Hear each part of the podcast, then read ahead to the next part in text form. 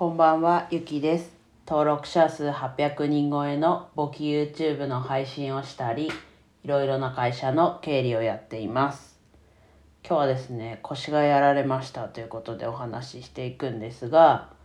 まあ今ね、座った状態でいると特に大丈夫なんですが、まあ、とりあえず動くとき、まあ力を入れるときがちょっと痛い。ちょっと、うん、まあちょっと痛いですね。今までのこう過去の自分の痛みに比べたらほんとちょっと痛いっていう感じなんですけどまあもともと腰痛がない人だとちょっとだいぶメンタルにメメンタルにくるくらいの痛みなのかなと思うんですが、まあ、朝起きる前にちょっとこう目が覚めるじゃないですか。その時点でもうなんかあれ腰なんか痛いなみたいな、まあ寝る前はね別になんか昨日もしたわけじゃないのでもう全く心当たりがないんですけどでもここでねこうプラスな捉え方すると、まあ、さっき言ったように自分は過去にこう腰痛というかがすごいくてまあ休職1年半したりまあその前から結構痛かったりしてたんですけど今施術していただいてるとこに通い始めてからだんだん良くなってきたのとまあ極力自分でも動こうということで無理のない程度に動くようになってまあそこ2つが大きな要因かなと良くなってきた。なのでそれに比べるとねだいぶうんと耐えられる痛みなのでまあ今日も一日ね今もずっと痛いんですけど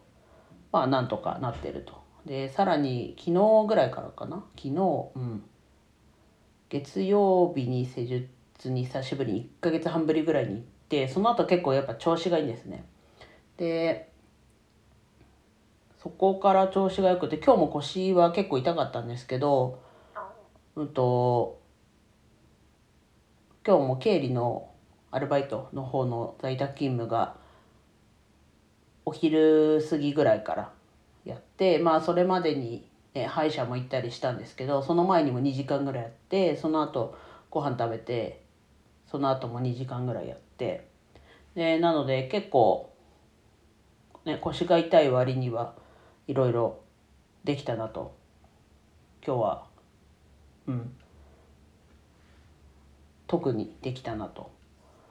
思いましたね。なのでまあ腰痛くなりましょうっていうのは変な話ですけどやっぱりこう自分の中でも過去ねその時は苦しかったけど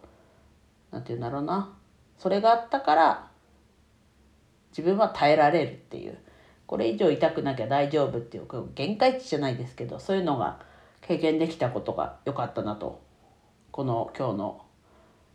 ずっと痛みがありますけど腰の痛みからちょっと思ったことでした。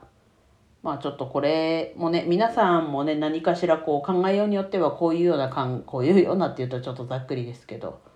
考えができることもあるんじゃないかなと思うのでちょっと振り返ってみてね今苦しかったりするかもしれないですけどあれもっと昔苦しいことあったなみたいなのがあるとちょっとだいぶ楽なのかなと思うのでちょっと振り返ってみるっていうのもいいんじゃないかなと思います。逆にね今が苦しくてね、初めての経験とかであれば、まあ、今後ここまでならいけるっていうこう一つの目安になるんじゃないかなと思うのでちょっと一度ね苦しい時期かもしれないですけど、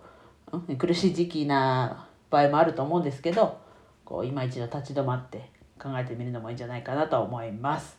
では以上です。今日も一日楽しく過ごせましたでしょうか？ゆきでした。